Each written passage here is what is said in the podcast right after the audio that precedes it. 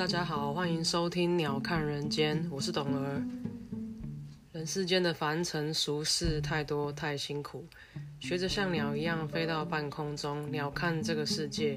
当烦恼变得渺小，讨厌的人小到看不见，可能会让你的日子轻松一点哦。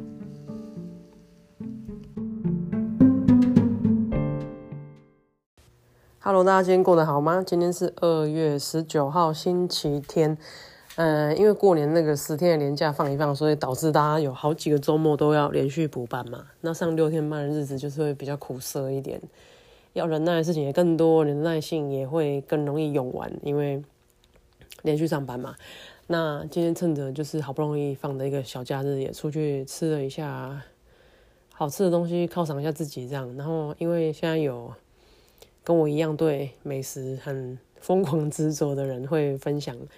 站点，所以我们就会去，就是去踩点。那踩雷的几率也低很多，因为大家都是试过觉得不错，才互相推荐，觉得很好。就是并不是所有人都是呃盲舌，盲舌舌头的舌，就是不是大家都吃不懂啦，还是有吃得懂的人可以跟你分享。只是你需要花一点时间去去 figure，然后去把它从人群中挖出来，把它变成你的朋友，这样子才。可以大家分享一些比较有用的资讯，然后因为我像我之前有讲，就是我现在一起工作的人很多人都比较不重视吃，然后就会介绍我一些我觉得很鸟的店，然后吃了就会浪费钱，还会被骗，然后莫名其妙还被很难吃的东西撑得很饱，这是我最不爽的事情。因为肚子的容量有限嘛，你就希望吃进去都是好吃的、健康的，然后简单调味的。可是大家饮食习惯真的差很多了，所以现在就是新朋友推荐的店，我会给他两三次机会。那如果真的两三次都很烂，我他再推的店我都不会再去了，因为他的程度就是喜欢吃那种不好吃的店，for me，所以我就不会再去了。Anyway，要跟大家推荐潮州，屏东潮州真的是一个很好的地方。一来呢，它离高雄又很近，你走那个八十八快速道路很快就可以到了嘛，然后交通很方便。我甚至在考虑它是不是一个宜居的地方了，因为它大家都知道南部就是天气很好嘛，然后常常都是。晴空万里，当然你夏天会就是热到靠北啦。不过现在冬天你会觉得很舒服，因为呃阳光普照的，然后屏东的空气又比高雄好。那尤其是像在就是高雄大发工业区大寮这边，因为是工业区嘛，所以有一些重工业，然后空气就经常性的不是那么好。那当然就是长期，当然对你身体健康是有一定程度的影响。可是如果你有考虑去南部生活，比方说，因为我一直想帮我的家人、我的小狗找一个。呃，比较阳光温暖的地方，那比较干燥的地方来住，那我就会觉得，哎，南部其实很可以考虑。南部的哪里呢？很多人都觉得台南好，高雄好，很大部分人都会忽视屏东啊。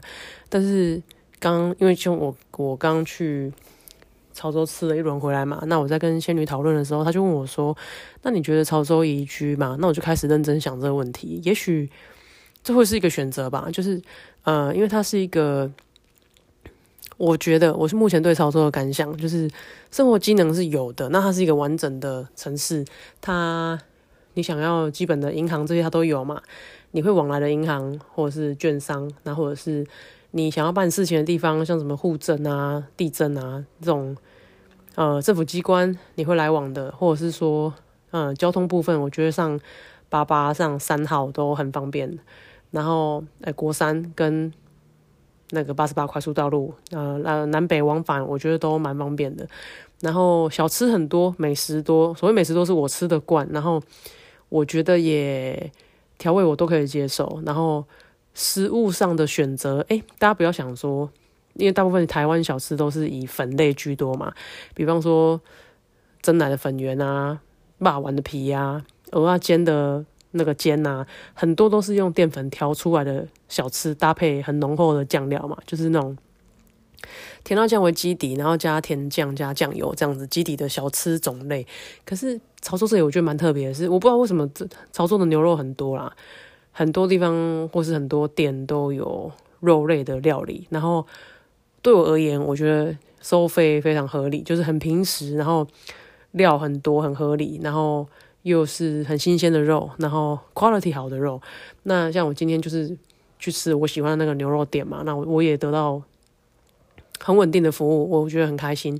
然后我也吃到我的优良蛋白质啊，然后呃，就像我讲的，调味很简单啊，饭就是饭，就是该有的样子，该煮起来的成色，吃起来的口感，肉就是肉，应该有它的甜味，新鲜、简单、健康。然后，因为今天还去试了新的店，就是呃，一个卖碳烤三明治的啊，一个卖春卷的。我虽然买回来我还没吃，因为我现在真的吃不下，但是。呃，这是这个都是我的雷达朋友，我的美食雷达朋友推荐给我的，所以我相信他一定有基本分数。但是我看到他在做的时候，他就是他就是真材实料啊，就是这么简单啊。顾客要就是这么简单，你贵没有关系，可是你要对得起你的价格嘛。真材实料，那没有化工的东西，蛋就是蛋，肉就是肉，番茄就是番茄。现在要找这种三明治，你知道有多难吗？大部分的那种美差美还是什么那种早餐店，都我最讨厌连锁店连锁早餐店，因为就是。化工吐司，然后里面的夹一些就是化工酱、假肉，然后比如说假肉啦，就组合肉啦。然后我最讨厌吃组合肉，然后嗯呀，几丝的小黄瓜，甚至没有几丝的生菜，然后整个口感完全不协调，吃起来很像就是喷啊，就是我最讨厌这样的东西。然后那这个三明治店我虽然还没吃，但是他从头到尾就是认真对待他的食物，番茄就是在我眼前切的。生菜就是洗得干干净净，然后折好放进去你的三明治，肉现场烤，吐司现场烤，夹好之后好好的放在盒子里，然后交给你。我觉得这是认真对待啊！你要花时间等这样的东西，我都觉得非常值得啊，因为他正在完成一个艺术品，我觉得这就是一个 process。然后还有刚刚讲买了一个春卷嘛，那个春卷也是啊，就是很认真煎的蛋啊、肉啊，然后他帮你包，还有一些当然春卷有很多蔬菜、花生粉帮你包在一起，那个东西看起来就是。食物，它不是食品，不是那种新竹还是桃园哪里什么中立的那种什么春卷，那个蛋皮看起来就是完全没有灵魂呐，薄薄的，然后吃起来也没有蛋的香味，也没有蛋的口感，然后大排长龙，你不知道排什么。另外还有吃到一个芋泥球，而这芋泥球有点特别，因为。我朋友推的我才去，不然我路边经过根本不会停下来。不是我不喜欢芋泥球，是这种东西难吃太容易了，然后就可能会很怕吃到那种很像藕泥的东西，加了很多粉的有没有？但这一家我觉得很不错，是两个年轻人做的，因为你看他，他就是一个巷子里的透天的一楼，然后两个年轻人看起来就是返乡发展的啦，因为家里就是旧屋，旧屋有整新过，那个一看就是年轻人的想法，这样就有点有点工业风铁器这样子，然后。门口弄了一个摊子，很简单，一个油炸锅在炸芋泥球。我当时还有一点担心，因为怕是乱做的东西。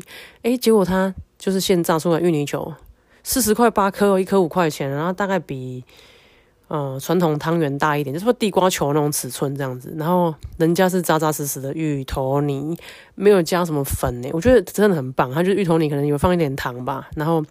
皮炸起来有点脆啊，里面就是芋头泥，真的很认真呢。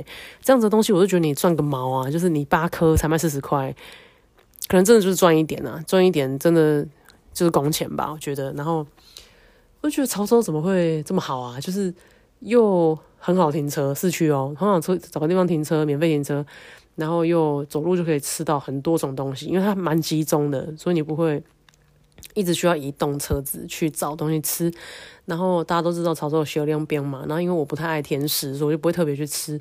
然后像那么奇鱼、欧链啊、烤玉米啊什么的，路上真的很多东西吃诶，市场又多，我觉得好像可以考虑。然后大家不管，如果你有在喝手摇饮，你就注意一个事情：南部的手摇饮都比北部每杯便宜五到十块不等。为什么我就不知道了？那所以你在北部喝一杯五十块的东西，这里可能就四十五或四十块，而且。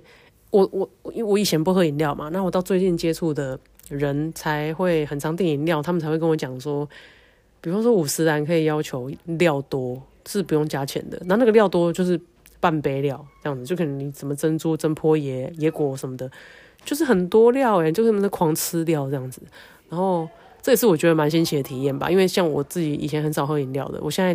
可能天气热还怎样，我会就是会想喝饮料，会想喝个冰的绿茶还什么的。然后不好意思，因为有人回来说外面有点吵，就是这是蛮特别的体验的啦。然后因为今天的计划就是去吃点好吃的嘛，然后因为我这个工作量超大的，所以我也必须要回来执行。嗯，吃的东西讲到这，好，我要讲点别的。哦，讲点别的，就是我今天也做很多事情，包括帮我的车子换滤芯。滤芯这个事情呢，有一天我就开仙女的车，因为她车是就是旧车嘛，我开就是我们家的旧车去保养。那因为这是一个朋友推荐新的保养厂，是在北部。然后这个保养厂我没有去过，所以我是自己带了机油去那边，请他就是帮我更换，那我我支付他工资这样。那各位不好知不知道，一般你自备机油去换的工资三百到五百不等。那现在因为通膨嘛，大部分都大概涨到五百块。五百块包含什么呢？就是你的全车当然要检查，然后帮你换机油啊，帮你换一颗机油滤芯这样。那因为当时我们不熟悉嘛，所以我第一次先带我自己的油，因为我也不知道对方可不可以信任，那要配合看看嘛。那去，那因为对方就当然他帮你检查的时候，就会看你车上有什么东西可以换的嘛，就是他当然要把客单价拉高一点。于是他就打开了这引擎盖，然后就说：“啊，你这空气滤芯要换了。”那我也觉得，其实那个东西我自己会换，但我也觉得啊，没关系啊，就是也就是。让人家赚这样子，那说他说要换了，我说好啊，那你换啊，我也没有问他多少钱。恐怖的事情来了，结账的时候呢，这个换机油工资是五百块嘛，他换了那个空气滤芯，他也跟我拿五百，所以总共那个订单就是一千块。老实说，这一千块我费的付的非常不甘愿，因为我知道那个东西非常便宜，然后我也会换，也还很简单。那只是因为他既然提起说，哎，你这个东西坏了，那我也觉得，既然都来了，那嗯，就让人家多赚一点钱这样，所以我也觉得。就换吧。那诶，那个东西五百块是我不对，我没有先问价钱。但是我觉得你跟我说五百，你也太狠了。因为我自己换那个东西，我是买一个套组。那这个套组就是一个空气滤芯，就是在引擎盖里面那个空气滤芯，再加呃冷气的冷气的滤芯，这样两个滤芯一组，这样子是一百块新台币。那就算。就算那个东西就就算空气滤芯就一百块好了，你把它打开放进去盖盖起来这样，你那个东西跟我收五百，认真，seriously。但是当然那就是变得你会你只会去一次的店了，因为当时是我们就是初到新城市不没有认识的嘛。那刚一个遛狗的朋友推荐，我们就去去看。当然他这样跟我收费，我就不会再去第二次了。然后呃，当然呃，我刚刚讲是我们家里的旧车嘛，隔了不久之后就换我自己的新车，因为我新车是回原厂保养。我自己的新车到原厂保养的时候，原厂还要求我说：“哎，那你这已经呃两万公里啊，当时应该要换这个空气滤芯。”然后原厂跟我估空气滤芯八百块，冷气滤芯六百五十块，所以这两个东西一起换要多少钱？一千四百五十块。那我当时当然就断然拒绝了嘛，就是这些东西就是我自己可以处理的，我就不要弄了这样。那原厂非常想赚这个钱。我是原厂，我也想赚这个钱啊，因为轻松好赚啊。我就打开盖起来，这样我就一千多块就起来了。可是我就不要啊，那我就没有在原厂处理这样。那最近有空嘛，我就网络订的材料，刚刚停车的时候就顺便换了。哦，真的简单到不行哎，我真的简单到不行哎，我觉得比煎个蛋还简单。然后就处理起来这样。那我觉得生活上很多小事情是这样啊，就是有时候是一个 e m o 的感觉，就是你可能去个修车厂，你觉得哎让让你赚啊，那你就赚啊，你就给你做，我觉得也 OK。有时候就是我就不舒服你这样子啊，就是或者是你这收费太不合理啊，然后对啊，哎换一个滤芯赚五倍的价钱很没道理吧？啊十倍吧，那个滤芯他拿可能五十块吧，对不对？他跟我说八百，你觉得合理吗？我觉得不合理啊，所以我就我就自己处理啊。那推荐给大家，就是一般日系的车种里面，Toyota 是最好更换自己更换零件的车子，因为像。我不知道大家有没有 sense，像是以前我也开过亨达的车，那亨达的车之于 Toyota，我们不讲妥善率，至于保养的自己保养这件事情呢，呃，因为以前我们在国外工钱是很贵的，所以我们都会有一些自己保养车子的小技巧，因为简单东西我们会自己做，自己买材料更换。那亨达之于 Toyota 的盲点比较不好的点，就是它的要更换耗材的地方比较需要用工具材。然后，那有的人就会觉得用工具我不会，我怕装不回去啊，他可能就会放弃。投入它的好处呢，就是很多耗材，包括像灯泡、像滤芯、像灯壳，都是不太需要工具就拆得到的，或者是你手就可以从某个角度伸进去更换。我觉得这是一个非常贴心的设计。然后它也不要，因为你知道，如果你看过一些欧洲车，像奥迪啊，还是什么 Volkswagen，它的设计就是你打开引擎盖之后，引擎盖里面还有一个。罩子把引擎整个都包起来，所以你要换东西很麻烦，你要全部都打开，那这就比较挑战。你说你如果有一些东西你想很简单想自己更换，你可能就不太容易更换。但是回原厂就是讲白话就任人宰割嘛，就肥羊一枚。当然，你有能力买那样子的车，你也不在意这些钱啊。那当然，我觉得就很好啊，因为你花钱买轻松，我觉得也非常好。但如果你是跟我一样，你很喜欢有些东西，你喜欢 DIY，你觉得很容易想自己做，你很容易有成就感，或者是你想要换比较好的东西，想换比较好的油，自己喜欢的零件，那你就可以考虑呃自己试试看。那我觉得 YouTube 在就是整体。流行之后有一个很好的点，就是很多知识型的 YouTuber 他会分享一些呃做法嘛。那包括像最近我想帮我的车子做就是平整化，然后出去露营可以睡车上，整个放平。也有很多人会呃把他的同款车，然后他怎么样改装的影片放在网络上。那你真的，一瞬间你可以得到相当多的资讯，你不用自己去盲测，自己去试。去试错这样子，那像更换滤芯滤网这个，根本就是你型号打上去，一堆人教你怎么换，啊，真的简单到靠背，大家一定要试试看。然后，嗯，毕竟通膨年代，很多东西都飞涨啦。然后你这个这些地方如果可以开源节流一点，我觉得也也也是一种加薪嘛，就当做是这个工钱你自己赚这样。然后。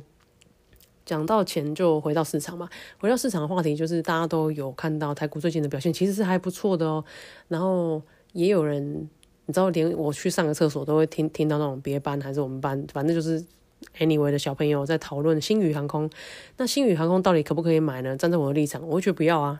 因为说真的啊，就是当一只股票已经到你去上厕所都听得到，或者是那种邻居卖菜阿姨。扫地的姐姐还是什么的，都在问你说这只股票可不可以买的时候，表示那只股票不能买啊，因为连他们都知道，听说有内线消息，好像过一阵子要上市，诶，是不是会有上市上柜的行情？你绝对不要碰这样子的东西，因为那不是你碰得起的。因为俗话说三根大红棒，散户不请自来嘛，对不对？就是当反正意思就是好，当股市交易量，呃。被拉出三个大红 K，反正就是交易量很蓬勃的意思。散户就是看这种讯号进场的，看了觉得哎，好像要一飞冲天，我要来赶快来搭上这班车啊！你就要非常小心，因为这种图都是做给散户看的。那你散户看了觉得好像有赚钱的机会，你就冲进去，你就上车，你有可能会是最后一个下车的哦，就是接到是接到最贵的那个人，卖不掉就会有问题。然后我在 follow 的一个呃一个 writer，他也有。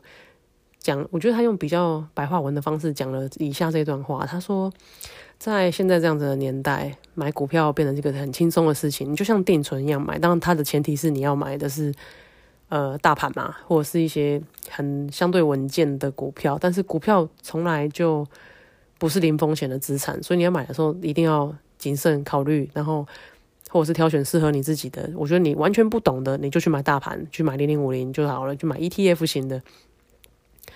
然后当然很有效的可以对抗通通膨嘛，而且是你短时间内用不到的钱，你作为一个长期投资，它都是一个很好的策略，进可攻退可守这样。那呃，你以一个定存的心态来看待这些股票，你就会觉得挺好的，因为只要它不会伤害到你的成本，你的成本不会被侵蚀掉，它都是一个很好的投资。尤其是现在回到刚刚讲的通膨嘛，什么东西都贵在靠背的时候，你去看这些股票，你会觉得很便宜耶，就是。真的很便宜啊，因为一来它可能有回档，有一些折价空间，就像百货公司大拍卖一样啊。你本来一百块你买一件，那现在打折变五十块，你不买两件吗？Why not？它是一个，它是一个资产呢，就是它就是一个有价证券啊。然后便宜的时候为什么你不敢买？我觉得很奇怪。然后 again，就是像星宇航空这个事情，让我想到就是可能一两年前的那个。长隆海运的不是很多航海王吗？什么买了就是什么少年股神那种的，大家非常注意。因为我个人浅见小丸子投资法，我觉得这个东西就是准备收割割韭菜的。那各位，我我不晓得啊，也许真的有很多股海神龙，你们真的很会玩这种东西。那当然另当别论了。但是以我小丸子本人，我觉得这个东西我是不会碰的。我是觉得我承担不起这种风险，我也不喜欢，嗯。把过多的心力放在这种就是短时间的买卖，然后要承担很巨大压力，而且胜率不高、风险很高的游戏，我就比较没有兴趣这样子。然后。股票市场讲哦，讲完十八分钟很好哦。讲完之后还想跟大家聊一下，就是采购这件事情。我上个礼拜本来要录，但是因为上个礼拜我就出去玩了嘛，然后玩到真的就没时间录，所以上礼拜浪了一集，跟大家说声抱歉。但真的就是太想出去玩，所以跑出去玩了。然后当然整个礼拜的时间都在补班嘛，就没有空档可以录。直到今天，可是其实我还是要把我当时想讲的主题写下来，我会跟大家聊一下采购这个事情呢。英文叫 procurement 嘛，对不对？就是 purchase 的，不名词吗？形容词吗？反正就 procurement。然后它其实像我以前的工作就是在做采购嘛。那大家想说，采购是个很虚幻的东西啊，你到底买什么？你跟谁买什么？那当然，你在不同的公司，当然，比如说你在餐厅当采购，那你采购的对象可能就是锅碗瓢盆，你可能就是生鲜蔬果，你的食材。那因为我当时是在算是科技公司吧，科技业吧，然后它的呃采购范围就是工业电脑的零件，跟工业电脑的世界很大，然后零件也是就是成千上百万亿这样子，然后。呃，当时除了采购以外，我还做的比较特别的事情是预测，就是像 predictable，应该是说，呃，pre predict purchase，就是预测购买，你可以这样讲嘛？那这个东西有一点特别，也让这个工作变得比较有挑战性，是因为我除了去买东西以外，我还要预期什么东西会卖，我要先买起来。那你会觉得这东西好像很虚幻。我举个例子给你听好了。呃，我家乡的小镇呢，有一对卖菜的兄弟，他们每天都会在菜市场卖菜。那这个卖菜的兄弟呢，他们。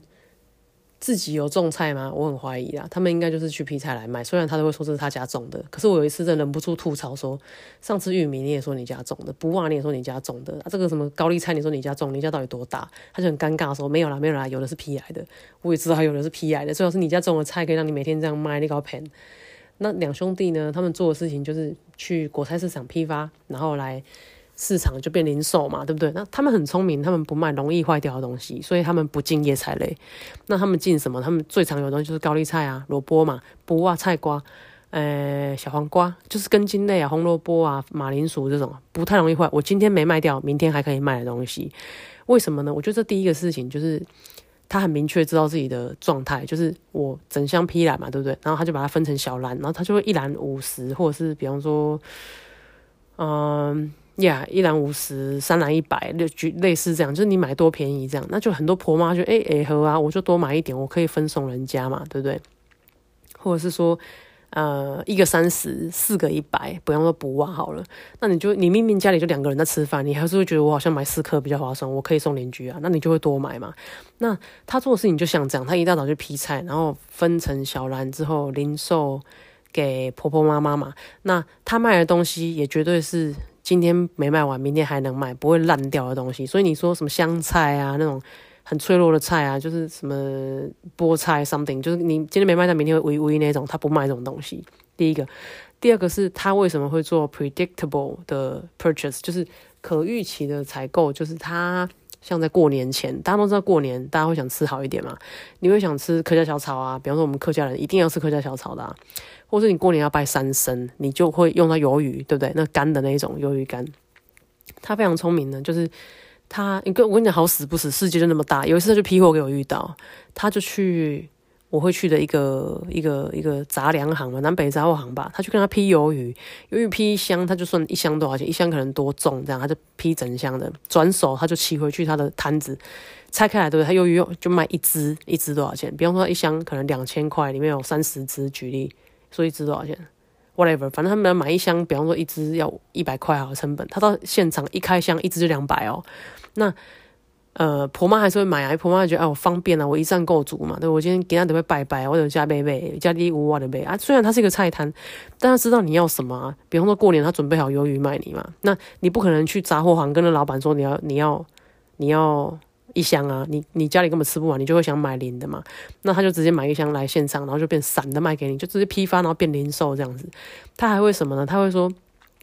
因为他刚刚有讲，他都卖根茎类比较多嘛，所以他卖的是马铃薯、红萝卜，对不对？然后洋葱嘛，这种他一定有，他就顺便旁边再放个咖喱块。所以你买了 A、B、C 之后，哎，还有咖喱块，顺便买，不然今天吃咖喱好了。隔壁你买个猪肉，今天一餐就解决了。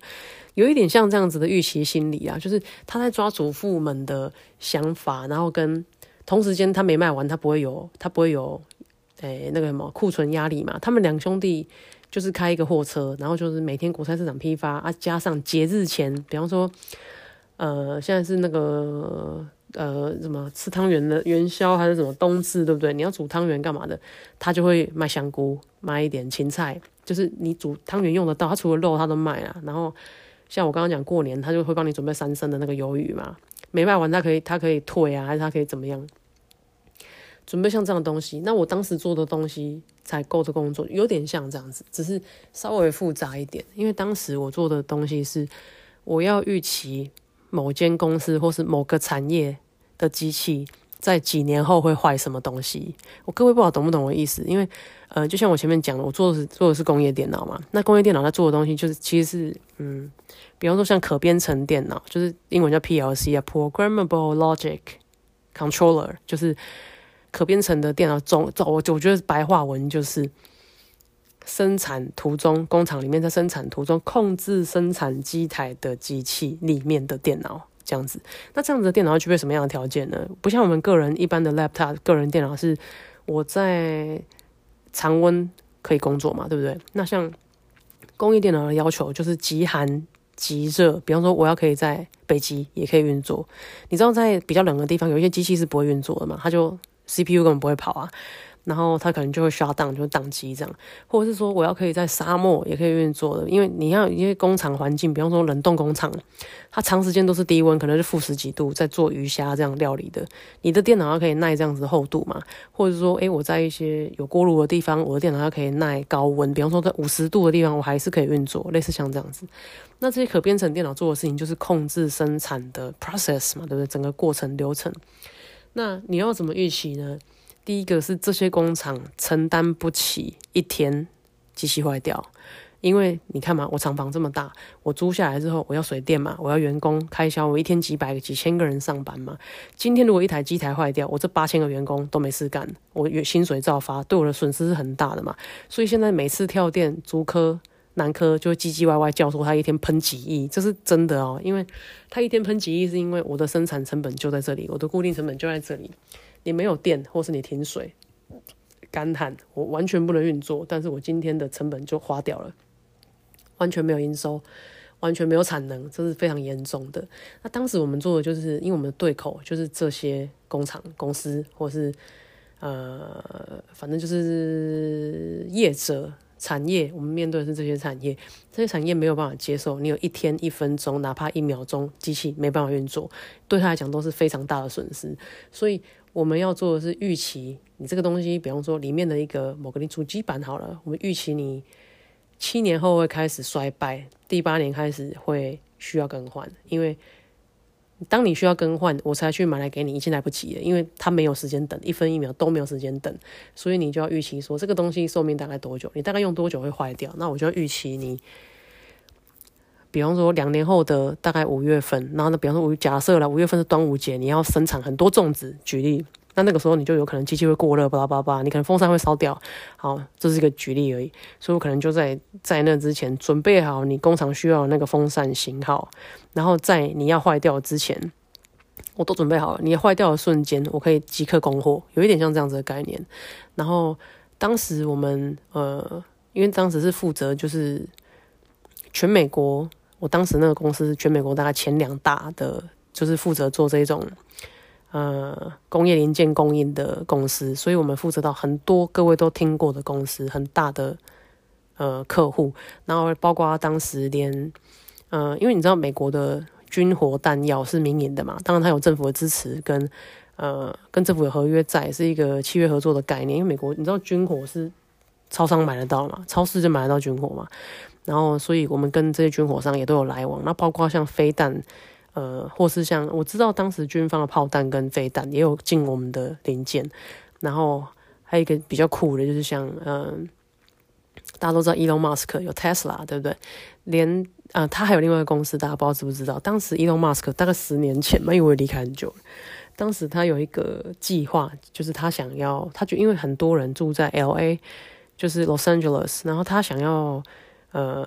你知道洛杉住 L A 的人很常去 Las Vegas 吗？因为 Las Vegas 离 Los Angeles 大概开车三个多小时，所以 L A 的人很常周末会去 Vegas 度假。那因为那边就是一个娱乐城嘛，超好玩的又不夜城这样。然后很多你世界上你想要到最奢华的东西都在那里。那可是这个舟车往返就是要三四个小时啊，单趟，对不对？那他就想要解决这个问题啊。还有一些人住在 San Francisco，San Francisco 在 L A 的上面嘛，那下来的车就是开车的车程单趟也是大概四个小时。于是 Elon Musk 就想要解决这个交通问题，所以他大概在十十年前左右，大概二零一二年左右，他就想要呃挖掘。地道就是做一个潜，你知道潜盾工程嘛？就是反正就是一个，你就想一个弹头，然后在底下挖洞，像土拨鼠这样，从呃 San Francisco 一路往南挖到 Los Angeles，然后挖一个地道这样。因为很多人为了节省时间，他们就会搭飞机嘛，就是从 San Francisco 飞到 LA。可是飞机时间虽然很短，但是波联的时间很长嘛，你不能提前一两一两个小时去。那美国又是一个。很重视飞安啊，所以你这边 security check 就要好久好久，就是好几个小时，大排长龙这样。他想要解决这个问题，他就想要成立一个前盾公司来挖这个地道，然后在地底下做一个呃，当时他讲叫飞弹列车啦，就是反正就是速度非常快，然后就是专门往返旧金山到洛杉矶的的的车，还有哎哎洛杉矶到拉斯维加斯的。的快速子弹列车，对，快速列车，他想要挖这个东西，所以他就成立一个公司，叫 The Boring Company。Boring 就是我们听过那个无聊那个字，Boring。那为什么叫 The Boring Company 呢？因为 Boring 也有挖洞的意思，所以他当时就想说，他要成立这个公司，来挖这个地底下的前洞洞道，然后来做快速子弹列车嘛。我刚刚讲很酷的事情，这是其一，就是他的这个公司大家应该很少听过，可是大家有听过 Elon Musk 另外一个公司叫 SpaceX，对不对？就是那个坐太空船的嘛，坐那个飞火箭的嘛，坐火箭要去要去说要去火星还是哪里，对不对？当时他们这个 SpaceX 的火箭上面的东西都是我们公司供应的，我觉得这个是超酷的，就是。因为它有一些关键零件，然后它在呃很重要的时候需要那个东西，当时只有我们公司有这个东西可以供应它，然后所以那个东西寄出去之后，大家也觉得与有龙焉啊，就是可以参与到一个蛮厉害的计划这样子。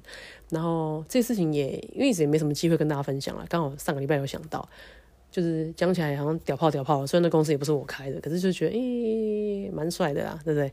然后嗯。对吧？就是人生何其有幸，可以成为一个那么伟大计划里面的一个小小的螺丝嘛，还是蛮开心的。这样就有想到，就会跟大家分享。然后，对我觉得人生经历到此至此，真的很多事情都是很齁然，真的听起来超齁然的。我也知道啊，但是就是就这样啊，你信不信随便你啊，就是就很齁然啊。然后，反正大家如果不信，就当那个深夜怪谈听一听就好了。然后，因为我真的很多作业要写，所以我要去赶工了。然后。期待大家下次相见，然后就这样吧，谢谢，拜拜。